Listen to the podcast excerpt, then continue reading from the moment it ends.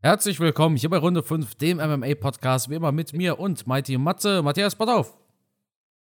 Ja, auch von mir ein herzliches Willkommen und diesmal zum zweiten Mal aus Miami.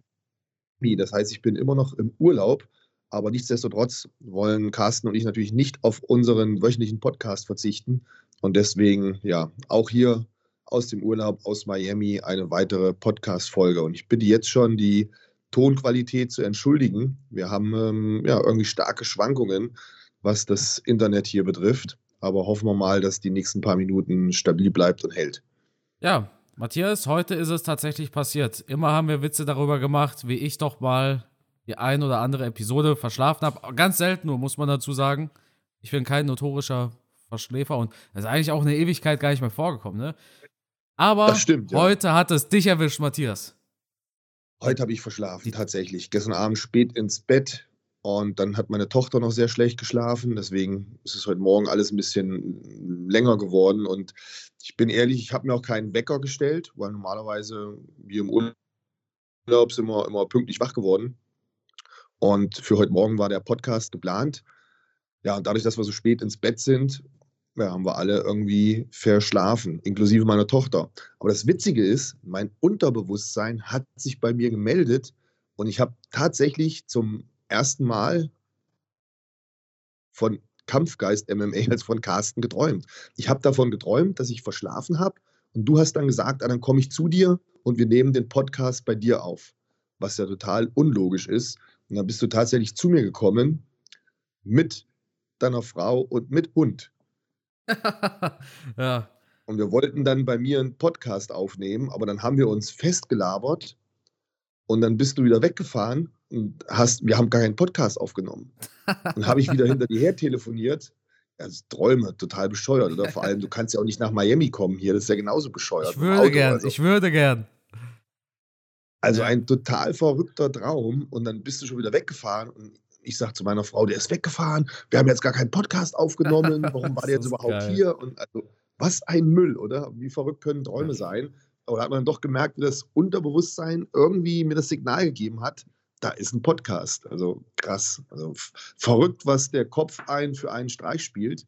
Und da wird einem mal wieder bewusst, wie stark doch das, das Unterbewusstsein ist und was das vielleicht auch bei dem einen oder anderen Kämpfer ausmachen kann.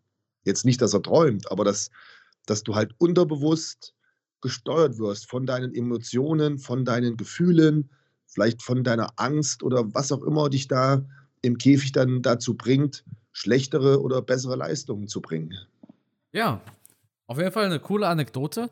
Ich bin mir sicher, ich habe auch schon mal von dir geträumt. Aber ich habe das ja mittlerweile wieder vergessen. Ich bin so einer, ich vergesse meine Träume quasi zehn Sekunden, nachdem ich aufgewacht bin. Ja, ich normalerweise auch. Nur diesmal muss ich es mir halt irgendwie merken, weil es halt einfach so, so Kurios war. war. ja, absolut. Ja. ja. Matthias, du bist in Miami. Hast du, wir hatten vergangenes Wochenende eine UFC Fight Night. Hast du das wirklich bei dir zur Primetime schauen können? Also wirklich mal nicht 4 Uhr morgens gucken, sondern ganz gemütlich, oder? Ich hätte es hier zu Primetime schauen können, habe es aber tatsächlich meiner Frau und Familie zuliebe nicht gemacht, habe es dann etwas später, als die geschlafen haben, mir angeschaut. Ja, das ist ja sehr löblich. Also wenn ich denke da genauso, wenn da jetzt jemand absolut keinen Bock drauf hat, vor allem das geht ja seine drei, vier Stunden, dann braucht man den da nicht vor den Fernseher zerren und zwingen, eine semi-gute UFC Fight Night sich reinzuziehen. Ja, so, so spektakulär war es ja jetzt auch nicht. Ich denke, im Wesentlichen. Ja. Ja, sag du, was für das dich am spektakulärste war. waren tatsächlich äh, nicht die Kämpfe an sich, sondern äh, wie die Kämpfe geendet sind. Eigentlich. Ja, gab es ja ein paar Entscheidungen, die mh, hm, ja doch sehr ungewöhnlich waren und schwer nachzuvollziehen sind. Aber vielleicht erstmal aus deiner Sicht, was passiert ist und ich sag dann nochmal, ja, wie es dazu kommen konnte. Ja, wir hatten die erste etwas komische Entscheidung war William Knight versus Devin. Nein, da bin ich gerade falsch. Ah nee, ah, nee, William Knight ist der falsche. Moment, Moment. Ah, hier. Martin Buday gegen Chris Barnett. Hier habe ich's. Ich habe ja, ich habe sogar ein Video drüber gemacht. Und zwar war das ein Fight in den Prelims. Chris Barnett wurde da ja, drei Runden lang, war da verloren auf jeden Fall. Und in dieser dritten Runde gab es dann aber einen illegalen Ellbogen. Das war ein Ellbogen, der ging ziemlich genau auf den Hinterkopf, Hinterkopf von Chris Barnett. Daraufhin ging der Referee dazwischen. Ich glaube, Dan Mergliotta war das. Und der Referee hat gesagt: Pass mal auf, das war keine Absicht, dass es aus Versehen passiert. Und deshalb, weil der Fight schon in der dritten Runde war, gab es eine Technical Decision. Das bedeutet, der Fight ging trotzdem zu den Scorecards und da hat natürlich äh, Martin Budey dann gewonnen. Das Kuriose war einfach, dass in meinen Augen das eine super knaller Fehlentscheidung war vom Referee, denn in meinen Augen sah das nicht nach aus Versehen aus, oder? Ja, Versehen hin oder her. So eine Technik darfst du halt einfach nicht machen. Und wenn man so eine Technik macht, der Kampf dann abgebrochen wird und die Punkte ausgewertet werden, wird man natürlich sehr schnell dazu verleitet, dass vielleicht der ein oder andere Kämpfer dann erst recht so eine Technik absichtlich macht, weil er halt merkt, hm, ich liege nach Punkten vorne, jetzt mache ich mal ein illegales Knie oder so einen illegalen Ellenbogenstoß und dann werden die Punkte ausgewertet. Und dann fragt man sich natürlich, warum wird in dem Fall in dieser Art und Weise gerichtet und warum hat man das nicht zum Beispiel bei Jan gegen Sterling gemacht? Da hat man ja dann äh, Sterling den Titel gegeben beim ersten Fight. Und das war ja letztendlich auch ein absichtliches Knie, kein absichtliches Knie. Das ist halt immer schwierig zu sagen. Da muss letztendlich der Kampfrichter dann entscheiden, beziehungsweise entscheidet er das selbst, weil er geht ja nochmal zur Kameras. Bespricht man sich da? Gibt es nochmal sowas wie ein, wie ein Oberschiedsrichter? Also ein Oberkampfrichter, oder besprechen sich die Kampfrichter gemeinsam? Wer trifft wie dann am Ende die Entscheidung, dass das eine legal war und aus nur ja, Dummheit oder aus Versehen passiert ist? Oder wer sagt dann, nee, Moment mal, das war Absicht, ähm, der andere kriegt jetzt den Sieg? Also, ja, in dem Fall, wie du schon sagst, und du hast ja ein sehr schönes Video darüber gemacht, schau dich das ruhig nochmal an.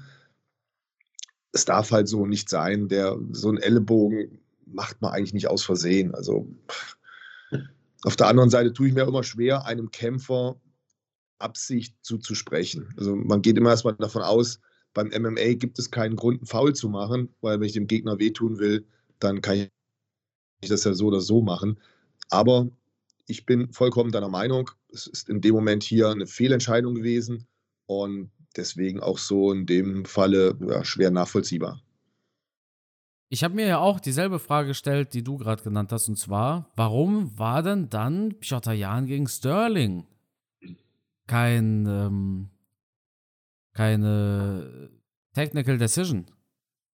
Das war ja auch nach der dritten Runde, das ist in der vierten Runde passiert und ganz kurios irgendwie, das war ja jetzt nicht die einzige Technical Decision auf der Fightcard, plus wir haben sogar bei Bellator was ähnliches wieder gesehen. Hast du das Video über Bellator gesehen, was ich gemacht hatte? Mit Corey Anderson? Ach ja, habe ich gesehen. Das habe ich gesehen. Natürlich, ich habe auch den Fight sogar gesehen. Ja. Ich habe ähm, die beiden Main Events von Bellator habe ich mir auch angeschaut. Und es war ja Anderson, Corey Anderson, ehemaliger UFC-Kämpfer gegen Nemkov. Genau. Und da kam es zu einem Kopfstoß Wobei, da könnte man jetzt schon sagen, das war wirklich ein Versehen, was da passiert ist von beiden Kämpfern, dass die mit den Köpfen zusammengestoßen sind. Also jetzt in meinen Augen nicht vergleichbar mit dem Ellenbogenstoß beim UFC-Kampf. Ja, zumal das war ja, zumal der, der Twist war ja, er hätte nur ein paar Sekunden warten müssen, der Referee. Und so ein Headbutt, das war ja wirklich keine Absicht. Kannst du mir ja nichts erzählen. Also, für mich war da jetzt auch keine Absicht zu erkennen. Also das war wirklich eine Technik oder eine, eine Handlung, eine Aktion, die meiner Meinung nach komplett unbeabsichtigt war von Corey Anderson. Es hat auch vom Kampfverlauf und von der Situation nichts dafür gesprochen, dass er hätte diese Technik machen müssen, um jetzt den Kampf zu verschleppen oder da eine Decision zu erzwingen. Er lag nach Punkten vorne, hat gut gearbeitet. Der Kampfverlauf für ihn war gut. Er war in der Oberlage, und hat dann einfach nach unten eine Technik gemacht und dabei versehentlich sind die beiden mit dem Kopf zusammengestoßen. Cut über dem Auge von Nemkov, deswegen wurde die Sache abgebrochen. Also das war jetzt so ein Ding, wo ich sagen würde, die Entscheidung war richtig so, oder? Ein No-Decision zu machen. Es wären aber nur drei Sekunden gewesen. Bis man das Technical, ist halt der Knackpunkt. Ja. Genau, genau. Vielleicht dazu nochmal die Erklärung. Wenn eine bestimmte Kampfzeit abgelaufen ist, ich meine drei Runden, oder? Nee, Quatsch, wie viele Sekunden? Also es nee, kommt, Minuten? Es kommt drauf an, ob es ein drei oder ein fünf Runden Fight ist. Genau, genau. Also ich glaube, es muss zum Beispiel bei einem fünf Runden Fight muss es über die dritte Runde hinausgehen und in einem drei Runden Fight über die zweite Runde hinaus. Ja. Genau. Dann kann man die Scorecards nehmen, die zu dem Zeitpunkt geschrieben worden sind. Weil dann wurde ja, ja schon der Großteil des Kampfes quasi auf den Scorecards niedergeschrieben. Und äh, nach der Rechnung hätte zum Beispiel auch Jan gegen Sterling gewinnen können. Oder eben auch Corey Anderson gegen Vadim Nemkov. Aber weil Corey Anderson, was ist Vadim Nemkov, das war eben drei Sekunden, bevor diese dritte Runde vorbei war, weil das drei Sekunden vor Rundenende passiert ist, konnte man eben nicht die Scorecards ranholen, sondern ja, es musste ein No-Contest sein. Was absolut schade für Corey Anderson natürlich ist. Ja, aber ich finde es doch vom Gefühl her so, wie es jetzt entschieden wurde, fair, oder? Dass man dann sagt, no contest, nur der Kampf wird wiederholt. Boah, ich weiß es nicht. Ich meine, es war ein sehr wichtiger Fight. Es ging um eine Million. Das war das Grand Prix und Corey Anderson war auf jeden aus Fall am Gewinn. Aus der Sicht von Corey Anderson definitiv ärgerlich, keine Frage. Aus der Sicht von Nemkov Glück gehabt. Und für mich als Fan, als Zuschauer fand ich es auch in Ordnung. Aber wie gesagt, aus der Sicht von Corey Anderson hast du vollkommen recht. Der ärgert sich natürlich, weil er in drei Sekunden eine Million verloren hat. Absolut. Wir hatten auf der UFC Fight Night hatten wir ebenfalls noch eine komische Entscheidung. Und zwar war das das Co-Main Event, wenn ich mich nicht ganz täusche. Boralio gegen Omar Gadziev, irgendwie sowas in der Art. Da gab es nämlich auch ein illegales Knie. Hast du das gesehen? Nein, den Kampf habe ich, glaube ich, gar nicht gesehen. Bin ich mir jetzt nicht sicher. Das war der Kampf, ja, das Co-Main-Event. Das war der Fight vor Muhammad gegen Luke. Nee, habe ich, glaube ich, nicht gesehen. Ganz ehrlich, bin ich eingepennt. Da gab es ein illegales Knie und äh, Omar Gadziev war am Verlieren. Der wurde vom Knie getroffen, hat dann natürlich gesagt, er kann nicht weitermachen und so weiter und so fort. Quasi sowas ähnliches wie auch bei Chris Barnett. Und daraufhin gab es auch nicht den DQ, also nicht den Sieg für ihn, sondern die Niederlage, weil es eine Technical Decision war tatsächlich. Eigentlich krass, ne? Wir haben das jetzt jahrelang eigentlich nicht gesehen, diese Technical Decisions. Mhm. Und bei der letzten UFC Fight Night hatten wir gleich zwei Stück. Hat man vielleicht vom Judging her da was verändert? nach dem Kampf Sterling gegen Jan? Dass man nein. sich da besprochen hat? Nein, nein. Nein? Also offiziell ja nicht, sein. was natürlich hinter den Kulissen natürlich passiert? Nicht, natürlich nicht offiziell. Ich meine jetzt hinter den Kulissen. Ich meine, hinter den Kulissen werden ja auch die Kampfrichter Kampfrichter Sitzungen machen, Kampfrichter Besprechungen machen. Und da kann ich mir gut vorstellen, dass genau über dieses Thema gesprochen wurde, wie da jetzt in der Zukunft drüber zu entscheiden ist. Kann schon sein, dass man da das Regelwerk nicht verändert hat, aber nochmal besprochen hat. Weil es gibt ja schon einen gewissen Handlungsspielraum, oder? Ja, das Problem ist natürlich, dass Elgin Sterling diesen Eindruck vermittelt hat, okay, der wollte einfach diesen Sieg, weil er gerade am Verlieren war. Und im Cage hat er so getan, als ob er so ja, verwirrt war und hast du nicht gesehen. Zwei Stunden danach fette Aftershow-Party. Und ich glaube, man will jetzt vermeiden, dass es so viele Trittbrettfahrer gibt. Und man sagt, ja. pass mal auf, wenn ihr wirklich nicht weitermachen könnt. Das kann sein, aber viele Schauspielern wahrscheinlich so ein bisschen. Ne? Weil es sind halt, es sind halt auch immer nur die Kämpfer, die gerade sowieso am Verlieren sind, die dann sagen, dass sie nicht weitermachen können. Und die werden jetzt nicht mehr mit einem Sieg belohnt, den sie eigentlich nicht verdient haben, sondern mit einer knallharten Niederlage. Das ist schon ja. was Besonderes, weil wir haben vor dieser Geschichte Sterling versus Jan, haben wir das ja öfters mal gehabt. Anthony Smith gegen John Jones. Anthony Smith hätte den Sieg bekommen, hätte er nicht weitermachen können. Ne? Das wäre nicht äh, gewesen, Technical Decision und Jones hätte den Sieg bekommen, sondern wir erinnern uns ja, es hätte gehießen, Anthony Smith hat verloren wegen diesem illegalen Knie von John Jones. Und jetzt auf einmal hast du zwei Fights, wo es ganz anders ist. Da bekommst du diesen illegalen Schlag, aber auf einmal verlierst du trotzdem. Das ist neu und das gab es in der Vergangenheit natürlich schon mal, aber nicht so häufig und auch nicht so eindeutig, weil in meinen Augen weder das Knie noch der Ellbogen sahen mir groß nach äh, aus Versehen aus. Aber es wird als aus Versehen deklariert. Würde ja meine Theorie bestätigen, dass da wirklich hinter den Kulissen bei einer Kampfrichtersitzung genau dieses Thema nochmal besprochen wurde und man so ein bisschen wegweisend für die Zukunft gesagt hat, passt mal auf, auch diese Möglichkeit der Entscheidung habt ihr und die ist vielleicht etwas fairer als das, was wir bei Jan gegen Sterling erlebt haben. Ja, das kann in der Tat, in der Tat sein. Dann hatten wir noch das Main Event. Vicenzo Luca gegen Belal Muhammad. Da war ich natürlich wieder wach. Den Fight habe ich mir angeschaut und ich war positiv überrascht von Belal. Also damit hätte ich jetzt nicht gerechnet. Ich glaube, wir beide haben darauf getippt, dass Vincenzo Luke gewinnt. Aber der ist irgendwie nicht so richtig in den Kampf gekommen, oder? Ich glaube, er war überrascht von der Taktik von Belal Muhammad. Belal Muhammad ist sehr viel zur Seite gelaufen. Und damit hat er einfach Was gar nicht gerechnet. Hat. hat mir sehr gut gefallen, die Beinarbeit. Das ist das, was ich versuche, meinen Kämpfern immer zu vermitteln. Geht nicht nach hinten weg, geht zur Seite weg. Seitlich arbeiten. Das macht den Gegner schwer, euch zu treffen, euch zu folgen. Ihr habt ganz andere Winkel, aus denen ihr agieren könnt. Und Belal hat wirklich über alle Runden genau so gearbeitet. Er ist immer im Sidestep weggegangen, mal zur rechten Seite, mal zur linken Seite, von der Schlaghand weg, ähm, nach seiner Innenseite. Also er hat das gut gemacht und er hat dann natürlich auch ähm, gutes Timing gehabt bei seinen Takedowns, muss man auch sagen. Also mhm. er hat mhm. Das äh, Kämpfen im Stand gut kombinieren können mit überraschenden Takedowns. Also das war von der Taktik her, vom, vom Kämpfen her, ja, muss man ihm da 1 plus mit Sternchen geben. Ja, guter Sieg, intelligent gekämpft. Du sagst es, perfektes Timing, auch bei den Takedowns, immer zum richtigen Moment.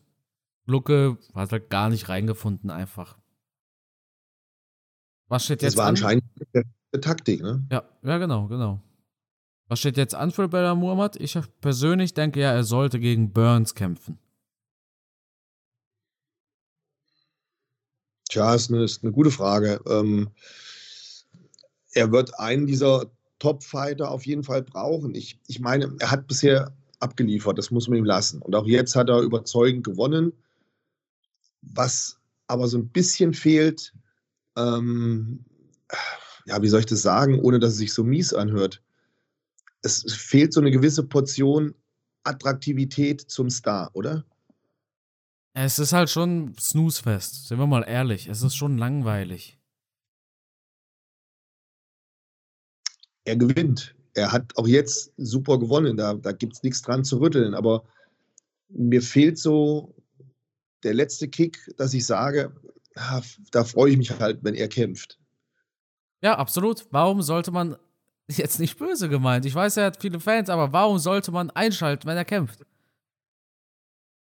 Weißt du, da, also, da, da, deshalb kann ich mich auch für einen Leon Edwards nicht faszinieren. Während Belal Muhammad ist so ein bisschen der Leon Edwards des Grapplings. So, oh, er liefert ab, er gewinnt, aber er bleibt einfach unscheinbar. Ja, ich, ich, weiß, ich weiß auch nicht, warum, warum ich so das Gefühl bei ihm habe, aber ja, ich, ich, wie gesagt, ich will da ihm auch nichts ähm, irgendwie um Gottes Willen. Das ist ja, wie gesagt, ein super Kämpfer und er hat das, er hat das perfekt gemacht am Wochenende. Aber es fehlt so irgendwie das Knistern, ne? so dass man, und deswegen hat er es vielleicht ein bisschen schwierig, da jetzt diesen Top-Fight zu bekommen. Aber gegen Gilbert Burns zum Beispiel, warum nicht?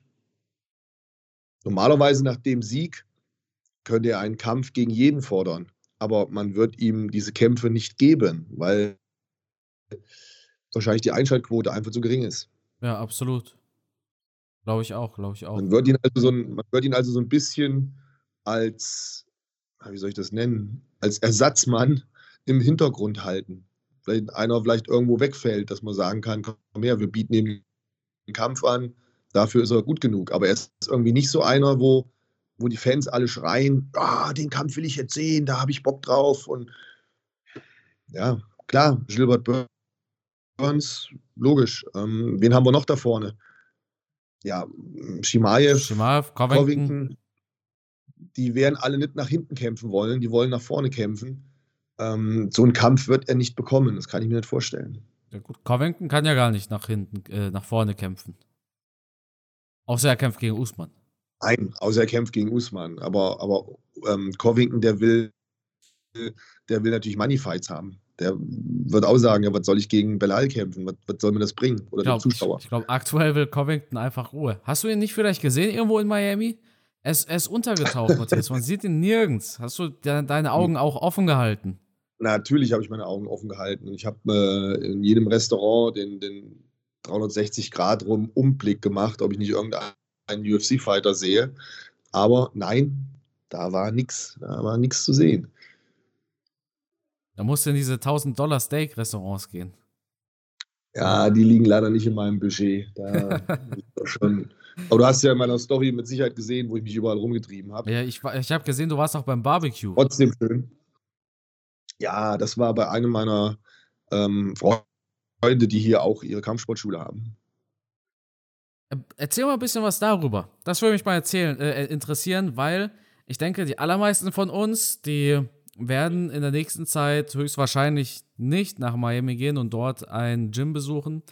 Bericht mal ein bisschen was. Du hast ja viel erlebt. Ich habe ja die Insta-Stories gesehen. Wir wollen die Eindrücke aus erster Hand aus Miami. Ja, also ich habe zwei Freunde hier. Das ist der einmal der Robert Dusoklu, der hat hier eine MMA-Schule mit der Basis von Karate. Es hat mit Karate angefangen, er hat es dann weiterentwickelt zum MMA. Und der andere Freund von mir ist der Pedro Osis. Ähm, der hat auch eine Schule hier. Allerdings da ist die Basis mehr Taekwondo. Und die beiden kenne ich schon seit über 20 Jahren. Demzufolge habe ich die natürlich auch immer, wenn ich in Miami bin, besucht. Und die anderen beiden, die ich noch kenne, der Sensei Joe, Joe Guadalupe, ist ein ehemaliger K1-Fighter. Der arbeitet mittlerweile beim American Top Team als Trainer und der andere ist der Ailton Barbosa, ist ein BJJ-Kämpfer, der damals hier nach Miami gekommen ist und dem ich na, nicht geholfen habe, aber ich bin dafür verantwortlich gewesen, dass er einen Job hier in Miami bekommen hat. Und der hat dann lange Zeit bei diesem Robert Dusoklo, dieser Kampfsportschule hier in Miami gearbeitet, hat dann seine ersten Kämpfe gemacht im MMA und hat es dann irgendwie irgendwann geschafft, zum American Top Team zu kommen. Und der Joe und der Ailton, die arbeiten beide beim American Top Team. Wie gesagt, die sind da angestellt. Ähm, in welcher Form? Ich glaube, der Sensei Joe, der trainiert dann nur die Nachwuchsleute, also nicht die Topfighter. Beim Ailton, da sieht man oft schon, dass der auch mit den Topfightern trainiert, ähm, weil er oftmals auf Instagram mal was postet und ich ihn da natürlich auch verfolge. Jetzt bin ich natürlich schon bei zwei Kampfsportschulen hier eng befreundet mit dem Robert und dem Petro. Der Petro ist übrigens der, wo wir das Barbecue gemacht haben. Und ja, jetzt, jetzt bist du zehn Tage hier in Miami. Dann einen Tag fährst du hin, sagst Hallo, begrüßt die alle. Den zweiten Tag musst du dann hin, musst mittrainieren, ein bisschen Training geben. Und das bei zwei Schulen, da sind schon vier Tage von zehn Tagen Urlaub weg. Und deswegen ist es mir zeitlich leider nicht gelungen, zum American Top Team zu fahren. Ich weiß auch nicht, ob ich das heute noch schaffe. Ähm, ja, es gibt halt viele Sachen in Miami und ich muss da ein bisschen Rücksicht nehmen auf meine Frau, auf die Family, weil die wollen natürlich nicht nur die Ferien mit Kampfsport verbringen. Ähm, dann kriege ich ein bisschen Ärger. Aber spannend halt zu sehen, ähm, bei dem Robot, wo ich gewesen bin in der Kampfsportschule, da haben wir den ersten Tag auch zusammen gegessen. Wir haben natürlich über Kampfsport gesprochen und es ist unheimlich faszinierend, wie, wie diszipliniert und engagiert diese Kampfsportschulen hier geführt werden. Also vom Disziplin her nochmal was ganz anderes als in Deutschland. Und der hat mir erzählt, es gibt ähm, in den USA mehr Kampfsportschulen als McDonalds. Echt? Ja. Ja, ich. Und das überrascht mich ein bisschen, weil ich würde ähm, behaupten, Von der Optik her sind die Leute doch eher McDonalds-Gänger statt Kampfsportschulen-Gänger. Das, dachte ich mir auch, aber er hat mir davon erzählt, dass es halt mehr Kampfsportschulen gibt, wesentlich mehr Kampfsportschulen als McDonalds. Ähm, auch ganz interessanter Fakt. Und was ich gestern, gestern habe ich halt auch Training dort gegeben, ähm, was ich auch ganz interessant fand, für uns Deutsche natürlich gar nicht vorstellbar. Du bist in deinem Dojo, in deinem Trainingsraum und dann begrüßt du, bevor das Training beginnt, verbeugst du dich vor der amerikanischen Flagge.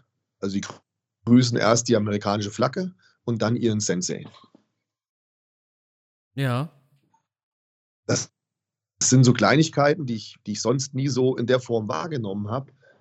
Aber wenn ich mir jetzt vorstelle, in Deutschland würde ich das machen, ich würde erst die deutsche Flagge begrüßen, mich vor der deutschen Flagge verbeugen und dann vom Sensei, das ist schon irgendwie keine, komisch. Keine gute Idee, glaube ich.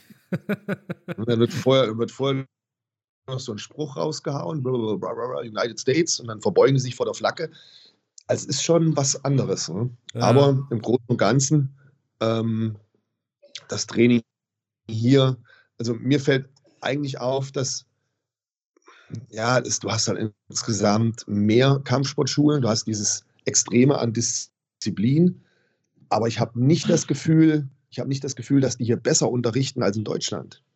Du hast halt hier einfach mehr Masse, einfach mehr Leute und dadurch haben wir am Ende mehr Kämpfer. Und ich denke mal, dass, wenn ich das so vergleiche mit dem Training, was in Deutschland gemacht wird, die Deutschen machen dann einen super Job. Also wir haben wirklich tolle, tolle Kampfsportschulen in Deutschland, die auf sehr hohem Niveau trainieren.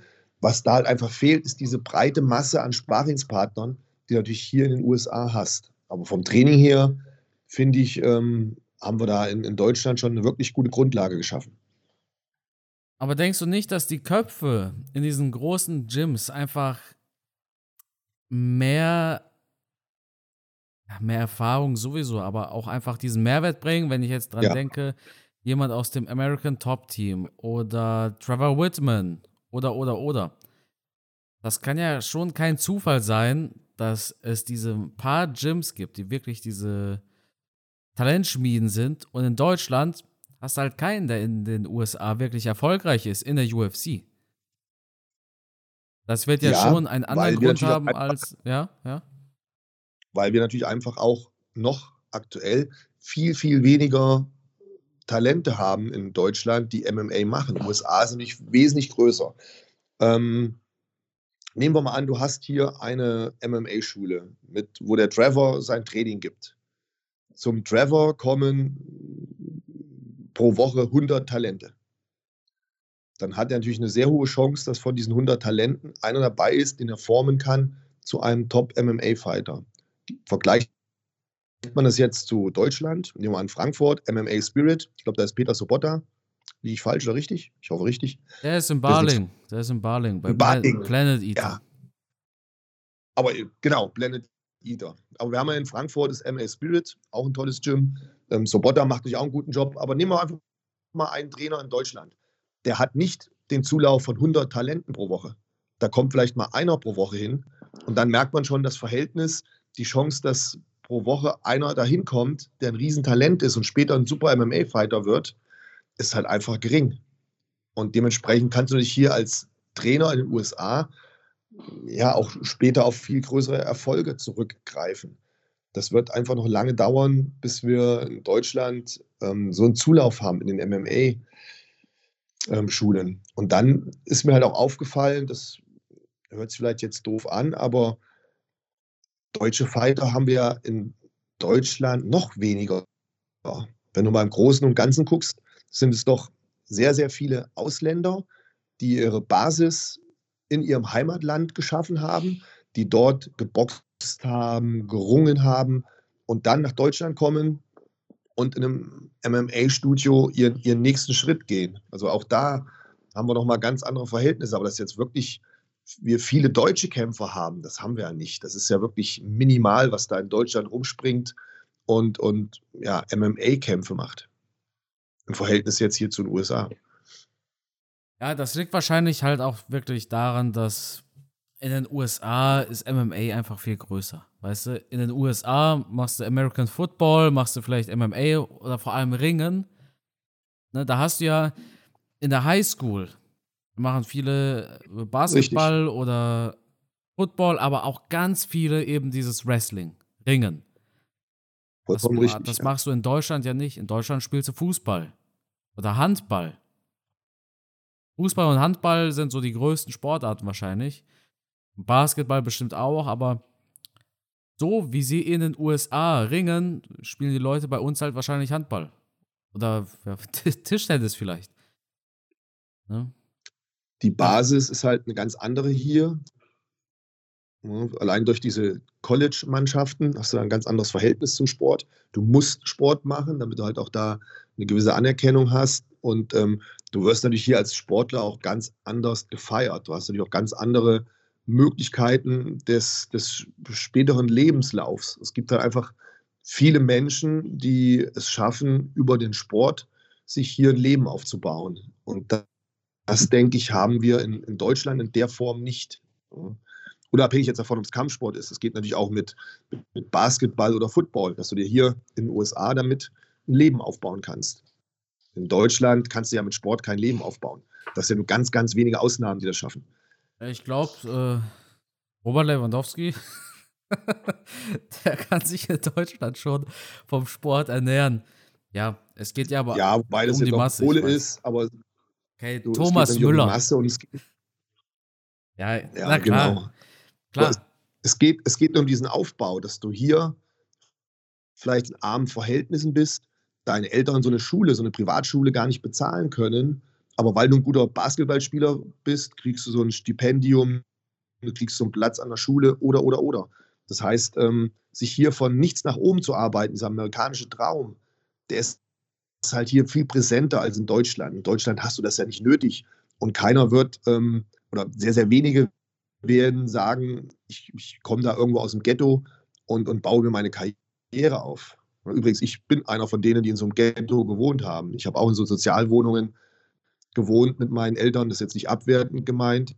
Ähm, aber der Weg daraus ist halt unheimlich schwierig und läuft halt meistens nicht über den Sport, sondern über einen schulischen Wertegang. Ich glaube, ähm, der Podolski, der war, glaube ich, auch so einer, der so in diesen Sozialwohnungen unten auf dem Hof angefangen hat zu bolzen, Fußball gespielt hat und der sich dann nach oben gearbeitet hat. Aber wie gesagt, mit Kampfsport in Deutschland kenne ich das nicht.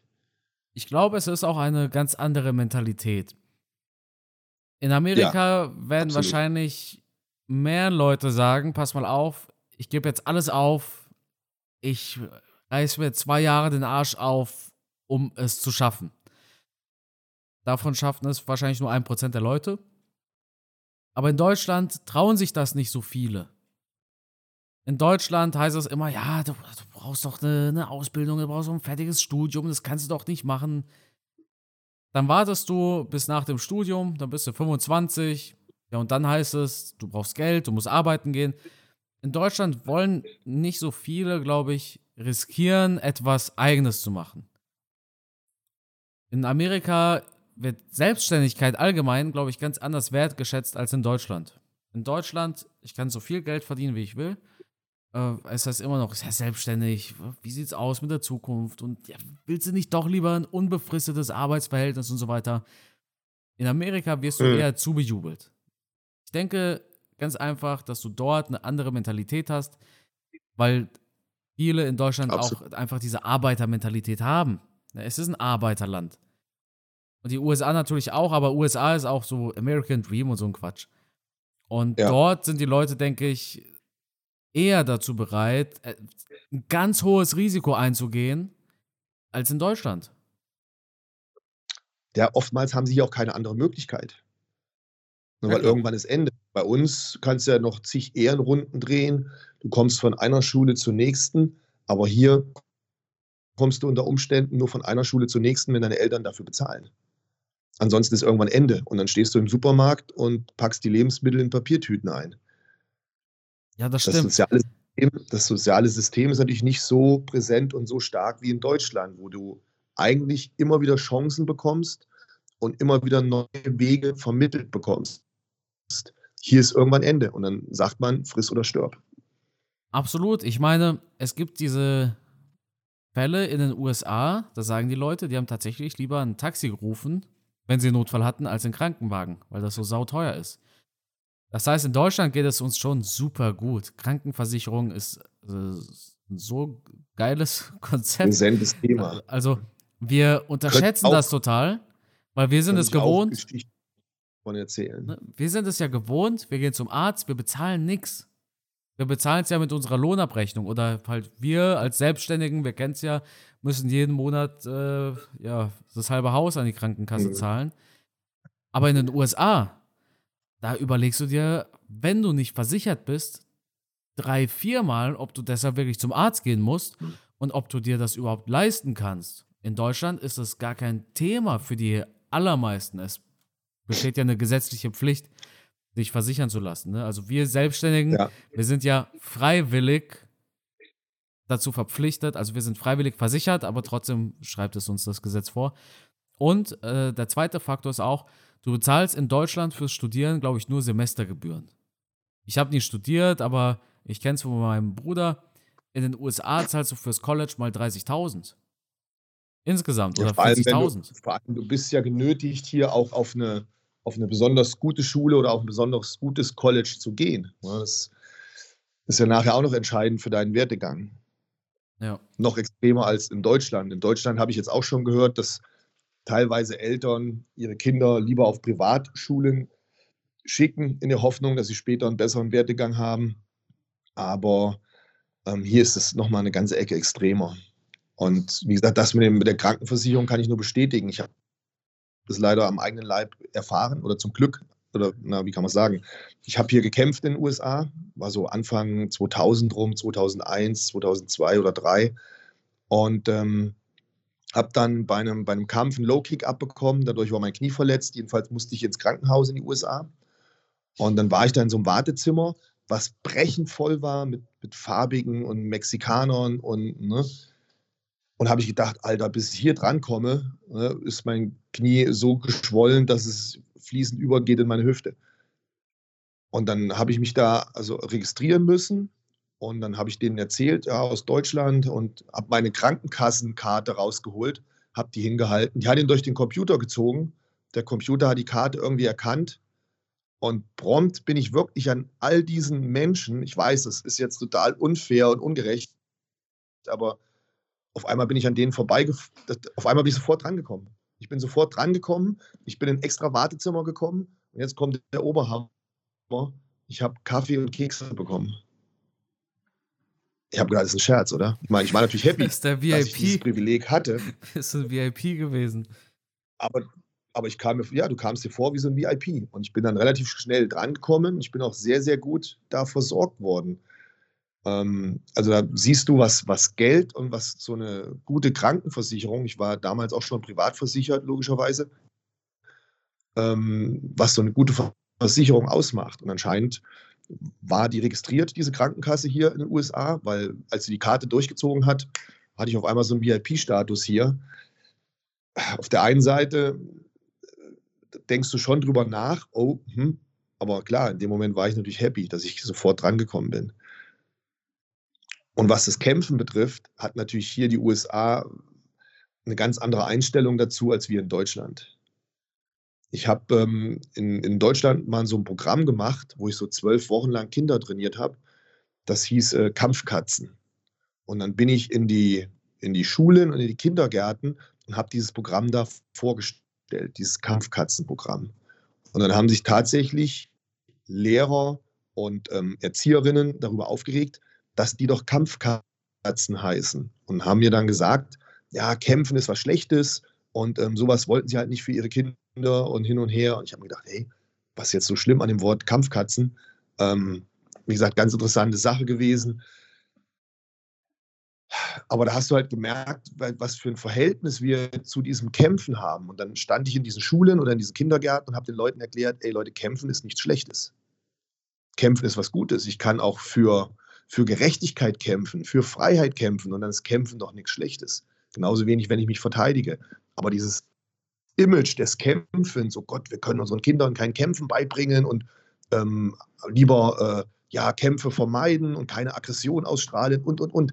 Das haben wir immer noch so in Deutschland ein bisschen drin. Ja, oder? aber, ja, aber das sind ja auch teilweise diese Helikoptereltern. die müssen ihre Kinder in Watte packen ja. und die Welt ist kunterbunt.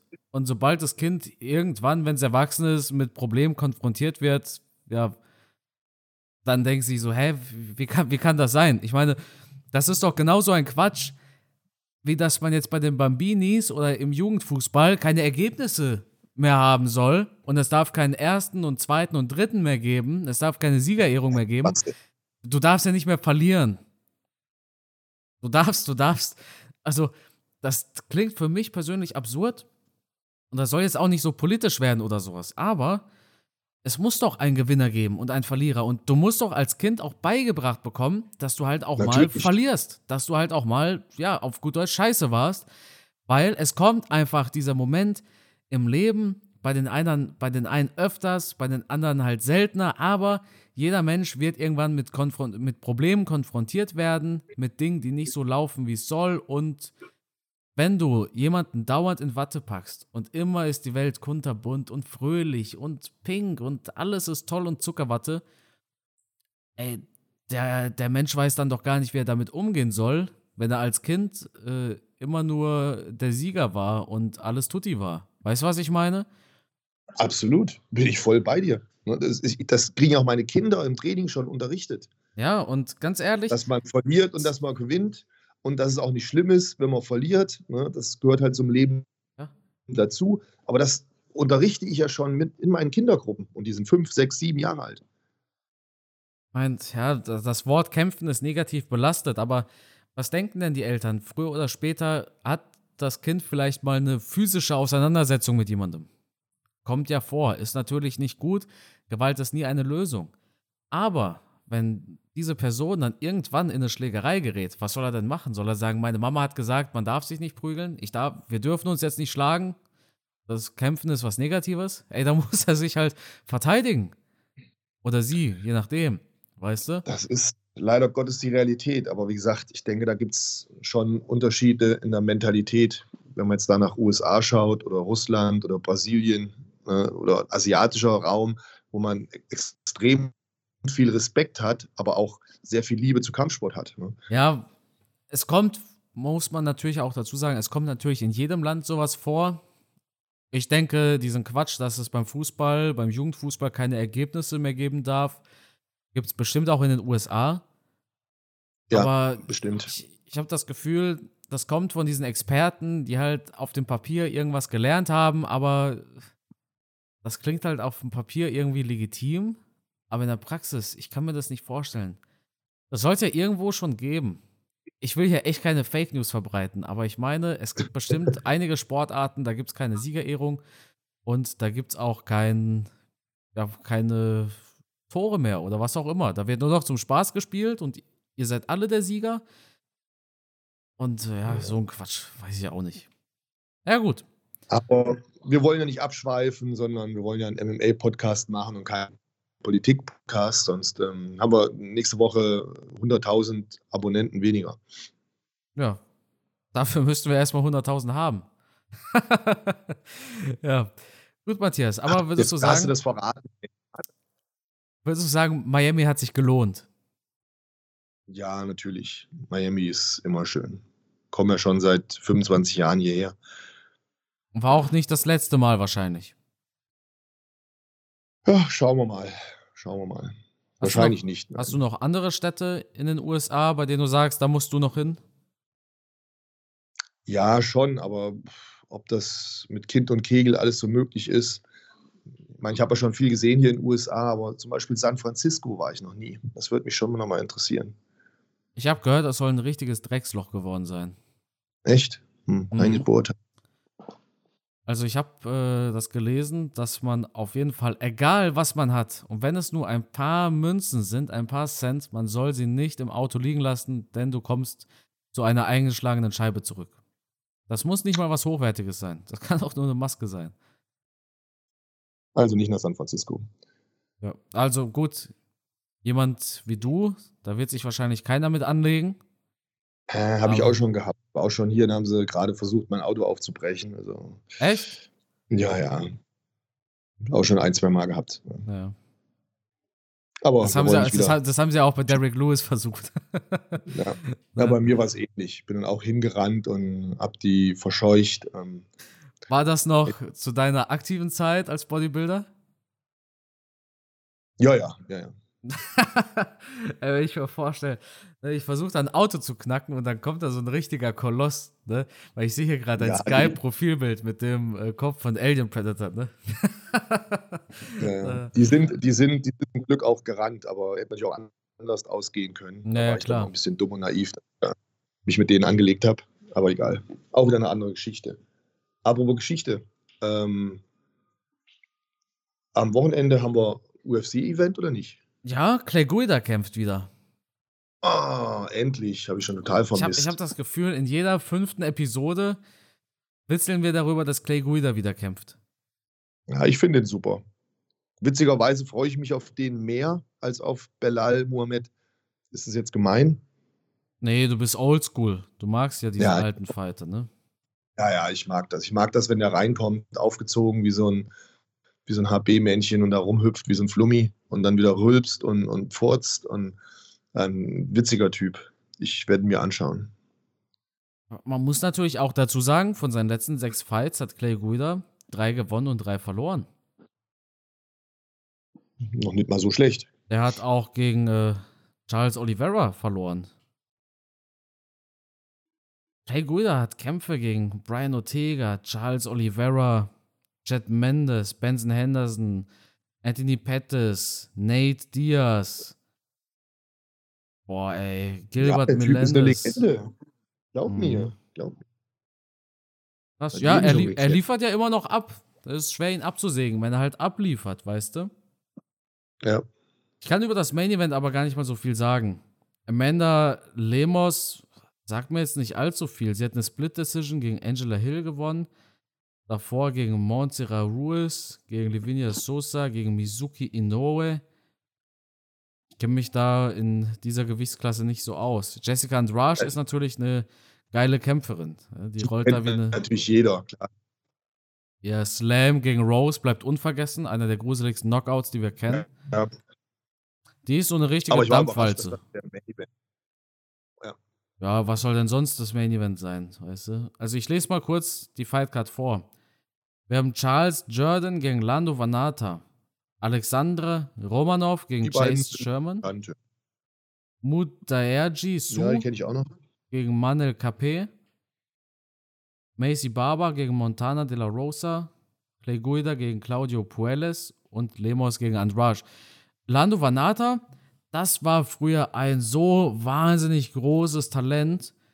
Das war ungefähr, ja, als ich ja. angefangen habe mit meinem YouTube-Kanal. 2016 war das. Der hatte 2016 gegen Tony Ferguson gekämpft.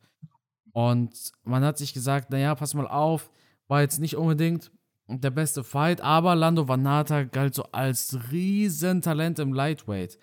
Hat halt einfach Back-to-Back-Wins jetzt. Hat verloren, dann unentschieden, dann gewonnen, verloren, gewonnen, verloren, gewonnen. Und jetzt kommt halt der Fight gegen Charles Jordan. Mal gucken, ob er nochmal die Biege bekommt, aber ja, unspektakuläre Fight Night mit ein paar Fights drauf, wo ich denke, wir unterschätzen die jetzt gerade und da sind wir nächste Woche total gehypt drauf. Aber gut. Dann freuen wir uns auf den nächsten Podcast und vielleicht können so, wir von irgendwas Spektakulärem sprechen. Hast du gesehen, dass Rosenstrike gegen Volkov das Main Event einer Fight Night ist?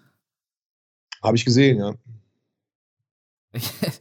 ich hätte gedacht, die machen das als Main Event von den Prelims vielleicht. Aber dass die beiden eine Fight Night, weiß ich auch nicht. Vor allem das Co-Main Event. Oh, das ist eine spannende Karte, aber guck mal, das ist im Juni. Das Co-Main Event ist Dan Iger gegen Movza Evloev und Joaquin Buckley gegen Abus Magomedov ist auch drauf. Ui, ja. Aus Düsseldorf. Aber erst im Juni, 4. Juni. Jo. Da ist noch ein bisschen hin. Gut, dann würde ich sagen, Matthias, genieß noch die letzten Tage oder die letzten Stunden, Stunden mehr, mehr oder weniger. In ja, Miami. Morgen geht's zurück. Danke auch von mir, dass du dir die Zeit genommen hast, im Urlaub. Ja, gerne. Diesen Podcast aufzunehmen. Und das Schlusswort, das gehört natürlich dir. Ah, ja, sonnige Grüße hier nach Deutschland und hey, freut euch drauf. Wir kommen im Sommer immer näher. Bald ist Mai und dann haben wir natürlich auch in Deutschland Sommer. ansonsten, wenn ihr noch mehr MMA hören wollt, unbedingt mal beim Carsten reinschauen. Wieder interessante Videos auf YouTube. Ich glaube, das letzte, was ich jetzt geschaut hast gesehen, ich habe beim, beim, beim Spülen hier habe ich ähm, ein Video von dir. Ich habe es gepostet sogar, gehört. ja. Sehr, sehr korrekt von dir. Ja. Ähm, und das äh, Velasquez-Video mit Dos Santos habe ich mir reingefahren. Wobei ich dazu sagen muss, wir hatten davor auch schon sehr krasse Rivalitäten. Zum Beispiel äh, Shamrock versus Titos Ortiz. Mhm. Tito Ortiz. Da ging es auch richtig ab, Junge. Die haben sich auch gehasst. Und es war lange vor äh, Velasquez gegen Dos Santos. Aber das war auch eine super Sache. Auch eine Trilogie von denen übrigens. Aber gut. Vielleicht gibt es darüber irgendwann auch ein Video. Deswegen unbedingt beim Carsten reinklicken auf Kampfsport, äh, Kampfgeist, MMA. Jetzt bist du müde, Matthias. Jetzt, Zeit, Zeit für einen Mittagsschlaf, okay. ne? Ja, Feierabend für heute und wir hören uns nächste Woche. Oh, meine Tochter kommt. Hi, Schatzi. Komm zu Papa. Komm, sag mal Hallo. Ah, ein bisschen schüchtern. Okay. Leute, bis zum nächsten Mal. Vielen Dank fürs Zuhören. Ciao.